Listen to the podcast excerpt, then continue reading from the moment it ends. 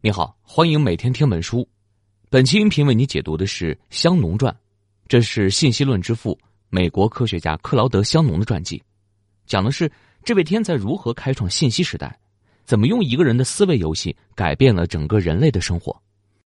在科学史上，香农是足以和牛顿、爱因斯坦相提并论的天才人物，而且按照有些美国学者的说法，爱因斯坦开创了相对论。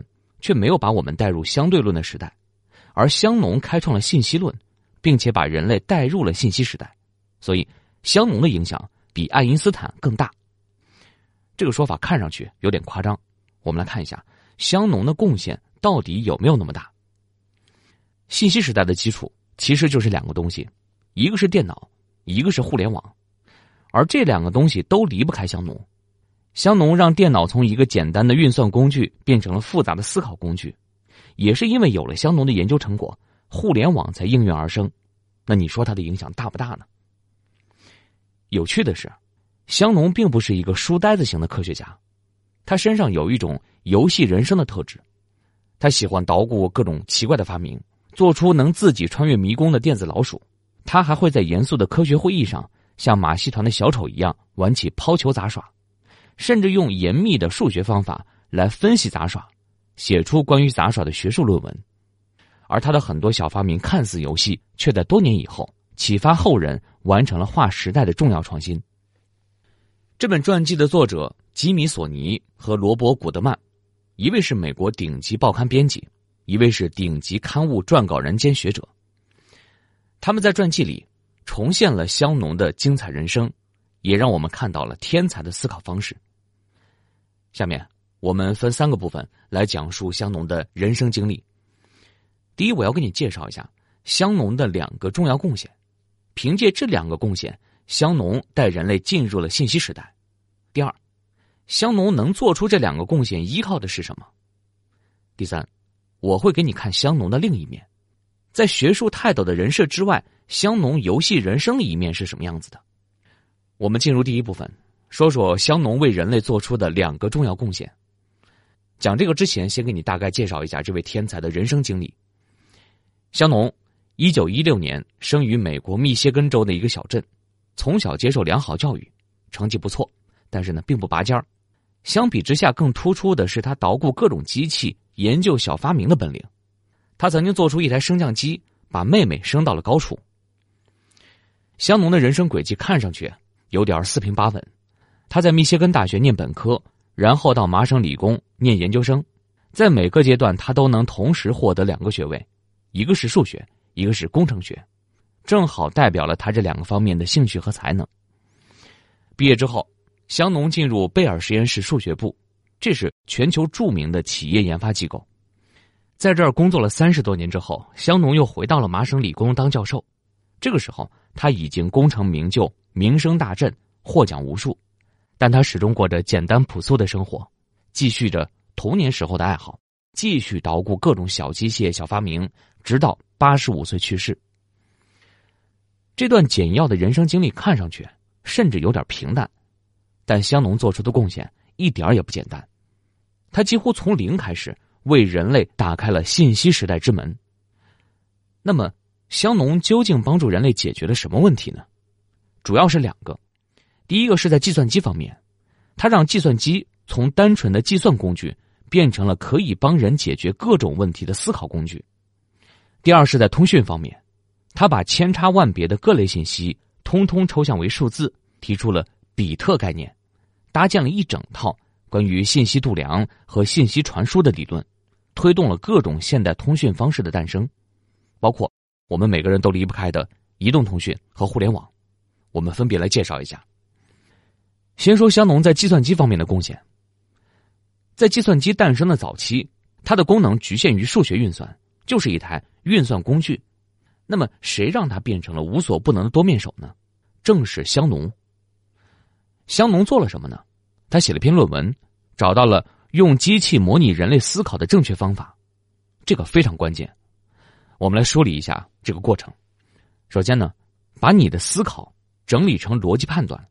然后依据一种叫做布尔代数的理论，这个理论呢比较复杂，我们就不详细解释了。依据这个理论我们就可以把逻辑判断变成由一和零构成的数学运算。判断为真，就用一来表示；判断为假，就用零来表示。这个时候，香农告诉你，可以用电路开关的两种状态，也就是通电和断开来表示一和零。通电表示一，断开表示零，这样就可以用电路来模拟你的逻辑判断和思考过程。这意味着什么呢？意味着人类可以设计出一台机器，用电路开关来进行判断和思考，帮助人类解决各种问题。那问题变复杂了怎么办呢？只需要增加电路里的开关数量就可以了。这就是现代计算机帮人类解决各种问题的基本原理。香农不是计算机的发明者，但他这一篇天才的论文让计算机从简单的运算工具变成了无所不能的电脑，奠定了现代计算机的发展方向。随着技术发展，计算机里电路的开关元件从电子管进化成了晶体管，开关的数量也越来越多，越来越密集。像目前最先进的手机处理器，只有你的手指甲大小，却容纳了几十亿个晶体管，相当于几十亿个开关。能够完成各种复杂的任务，但是，他们万变不离其宗，仍然离不开香农在这篇论文中描述的基本原理。特别神奇的是，这篇对计算机和信息时代如此重要的论文，竟然是香农在麻省理工念电子工程的硕士毕业论文。难怪有科学家会说，这是历史上最牛的硕士论文。写下这篇神作的香农当年只有二十二岁而已。好这是香农在计算机方面的贡献。接下来，我再来介绍他在通讯方面的重大突破。一九四八年写完硕士论文，十年之后，香农在贝尔实验室用另外一篇神作开创了信息论，带人们进入了信息时代。这一次，他解决的问题是什么呢？他发现了信息的本质，找到了度量信息的方式，还提出了提高信息传输质量的方法。在香农的时代，随着各种通讯方式的陆续发明，人们已经开始关注信息这个概念。从你和我面对面交谈使用的语言，到电话线传递的声音信号，再到电视线路传递的图像，这些好像都是信息。但是，信息到底是什么呢？没人能说得清楚，更不用说对信息进行度量了。当时流行的做法是从人类的语言入手。通过对语言文字结构和含义的分析来探索信息的本质，并且尝试对信息进行度量，不过效果并不好。我们拿中文来举个例子：假如有人跟你说了两句话，第一句是“明天会日出”，第二句是“明天有日食”。如果按照语言分析的路数，那这两句话都是五个字，而且都没有进一步简化的余地，所以两句话的信息量好像是一样的。不过这个判断呢，似乎和你的直觉并不一致。直觉上看，第一句话没有什么信息量，因为只要是晴天，天天都有日出嘛，对吧？而第二句话呢，好像还有点信息量，它告诉了你一个你以前并不知道的情况。可是这种信息量的差别究竟如何把握和衡量呢？这就要靠香农了。他直接越过了语言文字的纠缠，抓住了信息的本质。信息的本质是什么呢？是消除不确定性。我给你发一个信息，这条信息究竟有多大的信息量，在于它能帮助你消除多少的不确定性。还是拿上面两句话来举例子。按照香农的解释，明天会日出是常识，对你来说本来就是一种确定情况，所以这句话没有帮助你额外消除任何不确定性，没什么信息量。而明天是不是有日食呢？其实存在很大的不确定性，所以明天有日食这句话。帮你完成了一个把不确定性变成确定的过程，它是有信息量的。一句话能帮助你消除的不确定性越多，它的信息量就越大。那这样一来，不仅解决了信息的本质是什么的问题，连如何度量信息的问题，看上去也有了头绪。不过我们都知道，重量的单位是千克，长度的单位是米，能量的单位是焦耳。那信息的度量单位是什么呢？这也难不倒香农。他说。那既然信息是消除不确定性，那么信息最基本的单位就应该是一个最基本、最简单的不确定性消除过程，就好像是告诉你抛一次硬币的结果到底是正面朝上还是反面朝上。于是呢，香农找出了二进制数字。我们都知道，二进制数字要么是一，要么是零。那么传送一个二进制数字给你，就相当于完成了一次二选一，实现了一次最基本的不确定性消除过程。这样一个包含两种可能的二进制数字，也就成了度量信息的基本单位。香农把它叫做比特，也就是 bit，b i t 三个字母。一个比特的信息量就是一个二进制数字所代表的信息量。八个比特成为一个字节，也可以用一个大写的字母 B 来代替。我们都很熟悉的，用来表示电脑文件大小、内存硬盘容量的 MB、GB、TB，其实都是在比特基础上形成的单位。你看，十年前，香农把电路开关变成零和一；十年之后，香农又把信息变成了零和一。这样一来，不仅语言信息可以变成数字，就连声音。图像，一切信息都可以变成数字，各种不同的信息的传送过程也就变成了同一个过程。不管最初形态是语言、声音还是图像，信息从发送者那里出来，先通过编码过程变成一串串由一和零构成的二进制数字，完成数字传输，再通过解码过程重新变回原先的形态，被信息接收者收到。这不就是我们熟悉的数字通讯吗？无论是通过互联网，还是通过手机无线网络，无论是文字聊天、发送照片、传送音频和视频，其实都是这样一个过程。信息数字化的意义还不止这些。十年以前，香农把电路开关变成数字，复杂的电路设计工作就变成了解数学方程。十年之后，他让信息变成了数字，而改进通讯质量的工作同样也变成了解数学题。这是一个划时代的进步，在香农之前，人类耗费了大量的时间、精力和金钱，想了无数办法，就是为了减少通讯信号传输的过程中受到的外界环境干扰，提高通讯质量。比如说，为了减少电报信号在海底电缆中所受的干扰，人们不惜花费巨资给电缆装上了厚厚的防护罩。但是呢，这也只能解决一部分的问题。那么，到底有没有办法实现完全不失真的信息传输呢？大家都没有信心。直到香农在论文里响亮的说：“我有办法。”他的办法是什么呢？当然不是给电缆裹上更厚的防护罩。他认为啊，理论上干扰不可能完全消除，不过即便干扰造成了信号部分受损，也照样有可能保持信息完整不失真。这个听上去有点匪夷所思吧？信号受损。怎么可能让信息不失真呢？但是我们细想一下就明白了。按照香农的理论，这个时候电缆里的信号已经变成了数字，而他用数学方法证明，只要优化数字编码方式，增加额外的冗余数字，哪怕线路干扰会造成一定比例的数字信号丢失，传输过去的信息也能保持完整。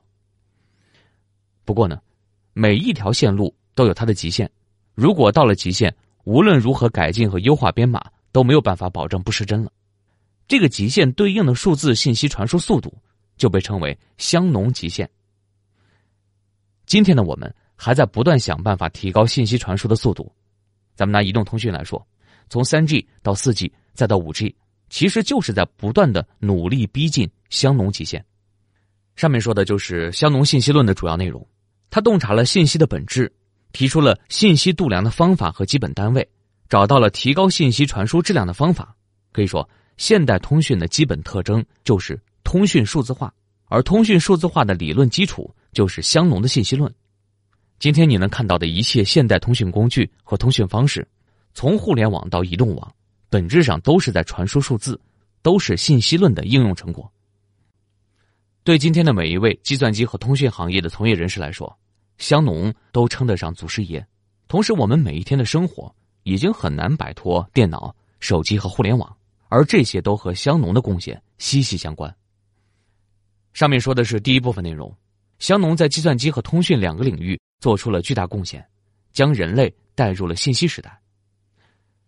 值得一提的是，香农写完两篇神作的时候只有三十多岁，是什么样的条件帮助他在这么年轻的时候做出这样伟大的贡献呢？下面进入第二部分，香农的成就靠的是什么？就算是香农这样智力超群的天才人物，要取得这么了不起的成就，也不可能脱离外部条件。香农生活的时代，正好是美国取代英国成为全球头号强国的时代，国力蒸蒸日上，科学技术飞速发展，这为香农的成功创造了很好的条件。前人的研究成果也给香农的突破准备了敲门砖。像我们前面提到的，香农在计算机理论方面的成就就和布尔代数理论密不可分。不过呢，在各种外部条件中，最值得注意的是还是这两个方面，一个是二战的推动，另外一个是宽松自由的研究环境。先说说二战的影响，二战是人类有史以来最为残酷的战争，伤亡人数达到两亿，无数财富化为灰烬。不过呢，二战也是科技发展的催化剂，参战各国为了取得胜利，投入了大量资源发展科学技术。并且将很多顶级科学家集中起来组织研究，产生了大量的成果，直到今天还在影响我们的生活。二战对香农的影响是什么呢？应该说，他在计算机和通讯领域的贡献，都和这场战争息息相关，特别是在通讯方面。他在二战中的经历，对他开创信息论，把一切信息都变成零和一，产生了直接的推动力。二战的时候，香农干什么去了呢？和很多美国学者一样，香农接受征召为国效力。当然了，那这样的牛人呢，不可能扛枪上前线当大头兵。美国根据他的数学才能，帮他选了一个最能发挥能力的工作岗位——密码专家。在这个岗位上，香农的工作非常出色。他不仅帮助美军和盟友破译了很多德军密码，掌握德军的部署和举动，让伦敦少挨了德军轰炸。还帮助盟军建立了难以破译的加密系统，连罗斯福和丘吉尔的绝密通话都要靠香农来加密。香农作为密码专家，到底做了哪些贡献呢？很多还处于保密状态，尚未完全公布。不过，人们知道的是，自从香农进入了这个领域，密码加密和解密就从一项专门技术变成了一门真正的科学，拥有了理论基础。更重要的是。这个领域的工作直接启发了香农对于信息本质的认识。你想啊，密码通讯的编码过程，不就是把你能看懂的语言变成一串敌人看不懂的数码吗？这其实是一种信息的数字化。二战结束以后，密码专家香农回到贝尔实验室继续研究通讯。他继续了自己在战争中的思考，终于完成了信息论的创举。除了战争推动之外，宽松自由的研究环境。也为香农提供了很大的帮助。这方面的代表就是香农长期工作的贝尔实验室。贝尔实验室是美国著名的企业研究机构，成立于一九二五年，迄今为止，他已经获得了两万五千多项专利，像晶体管、激光器、太阳能电池、传真机、通讯卫星、手机这些重大发明，都是从贝尔实验室诞生的。尤其可贵的是。它虽然是企业主导的研究机构，却非常重视基础研究，因此呢，这里也走出了八位诺贝尔奖得主，这一点对香农来说非常重要。你要知道，香农在这里前前后后工作了三十多年，取得了包括信息论在内的很多研究成果，但他的这些成果基本都属于基础理论研究，很难直接变成产品，更不可能产生实实在在的经济效益。但是呢。贝尔实验室仍然支持和鼓励这些没法直接变现的理论研究。对于香农这样的天才来说，这种环境简直是研究和思考的天堂啊！可以自由选择研究方向，可以自由利用实验室里雄厚财力、各类资源，可以把所有精力用于思考，也不用担心 KPI，还有复杂的人事关系。在这个年代，美国很多大学、科研机构都具有类似的风格。这种宽松自由的研究环境，直接推动了这段时间基础研究成果的井喷，而香农的成就也正是其中的一部分。除了战争推动和宽松环境之外，香农的成就也离不开他自身具备的天才特质。作为天才，他肯定智商极高。不过呢，除了这个之外，香农还有哪些特质呢？本书认为他有两个优势特别突出，一个是超强的抽象思维能力。他懂得穿透各种外在现象，抓住事物的本质，把复杂多变的东西抽象成最基本、最简单的东西。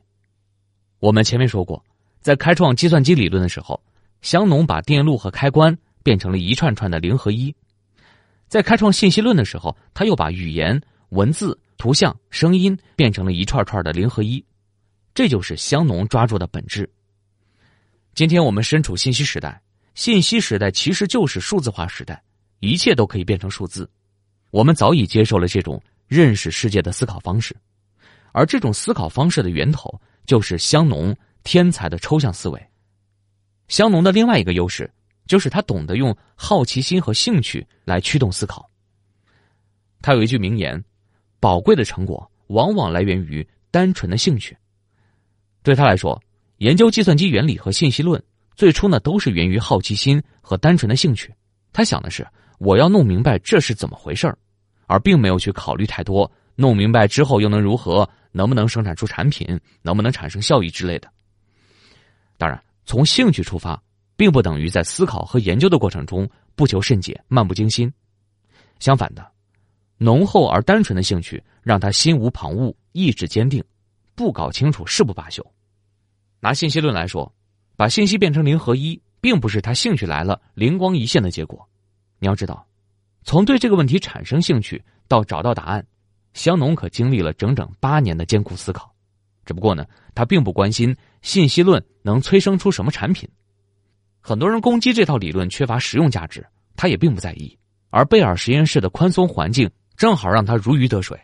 直到二三十年以后，现代通讯设备大量出现，人们才猛然发现，这套源于兴趣的理论，看上去像思维游戏一样的理论，原来这么厉害。上面说的是第二部分，香农的成功因素。一方面，他个人的特质让他能把复杂多变的东西抽象成最基本、最简单的原理；另一方面，战争的推动和宽松自由的外部环境让他如鱼得水。一般情况下，作为一个如此成功的科学家，我们觉得香农应该是那种德高望重、举止稳重的学术泰斗。不过呢，真实生活中的香农却有着游戏人生的一面。下面我们进入第三部分。在写完两篇神作、开创两大理论之后，香农成了学术名人，获奖无数。不过，他最大的兴趣似乎变成了杂耍。他花了很多时间刻苦练习，不断提高杂耍的水平。他学会了骑独轮车和抛球的游戏。七十岁的时候，他参加了一次严肃的顶级学术会议，主办方邀请他上台致辞。他却从口袋里面拿出了三个小球，玩起了杂耍，会场彻底沸腾了。西装革履的科学家们变成了粉丝，排着长队向他索要签名。你可能会觉得，香农是在用杂耍游戏作为自己研究思考的休息和消遣吧？并不是，香农曾经制造过几台抛球杂耍的机器，有的已经具备了人形机器人的雏形。另外。他又一次发挥了自己把一切抽象为数字的天分，试图建立一套理论，用数学来证明人到底能够同时玩几个球。除了杂耍以外，成名之后的香农还延续了少年时候热爱小机器、小发明的兴趣。相比在麻省理工上课和在世界各地参加学术会议，他好像更喜欢在自家后院摆弄机器，做出很多东西，看上去只能称之为玩具，毫无实用价值。不过呢，他这些玩心大发的小发明，多年之后却启发了后人的重大创新。比如说，他曾经制作出世界上第一台能够和人类下棋的机器，用一百五十个继电器开关计算国际象棋棋子的走位。这台机器下棋的水平不高，不过呢，在他的启发下，几十年以后，AlphaGo 战胜了所有人类围棋高手。他还做过一个人工老鼠，在迷宫中行走，寻找奶酪。通过七十五个继电器开关，这只老鼠把一次次的道路选择记下来，直到找到正确的道路为止。而一旦他记住了正确路线，下一次他就可以直接做出选择，不用再一次一次的尝试。对香农来说，那这是一个设计精巧的玩具。不过呢，他已经具有了初步的学习能力，启发了后来的人工智能研究。香农甚至还是可穿戴设备的发明者。一九六一年，他和同事索普做了一个香烟盒大小的小型计算机，小盒子藏在口袋里，用大脚趾控制藏在鞋子里的开关。这个设备是干嘛用的呢？用来预测赌场的轮盘赌结果，计算小球落在轮盘不同位置的概率。他们带上设备，在拉斯维加斯大显神通。由于害怕太过惹眼，惹来黑手党的注意，两个人呢试了几次以后就不敢试了。不过这类设备后来不断发展，成了我们今天熟悉的苹果手表和手环。香农在捣鼓这类小发明的时候，其实和做理论研究的时候的心态有点相似，都是从单纯的兴趣出发，并不考虑做出来之后有没有什么实用价值。对他来说，游戏和工作没有天然的分隔，而恰恰是他这种完全放松的。将研究和思考作为游戏的心态，将自己的天才充分激发出来，最终改变了人类的生活。好了，到这里呢，这本书的精髓就说的差不多了。让我们来回顾一下：第一，香农奠定了现代计算机的理论基础，使计算机从单纯的计算工具变得无所不能；同时，他提出了信息论，抓住了信息的本质，让信息变得可以度量。并提出了改进信息传输的方法。通过这两大贡献，他带动人类进入信息时代，给我们带来了数字化生活。第二，香农的成就有赖于二战推动和贝尔实验室自由宽松的研究环境，也有赖于他自己的天才特质，包括超强的抽象思维能力以及用兴趣和好奇心驱动思考的本能。第三，香农是一个非常好玩的人，他热爱杂耍。喜欢捣鼓各种小发明，却在无形之中启发了很多重大创新。最后补充一点八卦：二战期间，由于美国和英国的同盟关系，香农和一位英国天才多次会面，结下友谊。这便是计算机科学之父图灵。两个人当时都在研究密码，而对机器思考和编码的问题感兴趣。在多次会面相互启发以后，成就了一段科学佳话。只不过呢。图灵在四十一岁的时候就英年早逝，香农却顺顺当当的活到了八十五岁。信息学界设了一个最高奖，就叫做香农奖，相当于基础科学界的诺贝尔奖和计算机学界的图灵奖。当时啊是一九七二年，香农仍然在世，所以他毫无争议的获得了第一届香农奖，并且亲自到场领奖。这种自己领自己名字命名的奖的做法，后来被人戏称为“香农套路”。好以上就是这本书的精华内容，你还可以点击音频下方的文稿查收全文和脑图。恭喜你，又听完了一本书。